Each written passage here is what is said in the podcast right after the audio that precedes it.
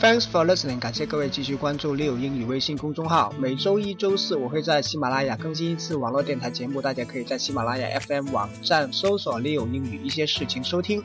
今天我们学习的句子是 I want to throw a party.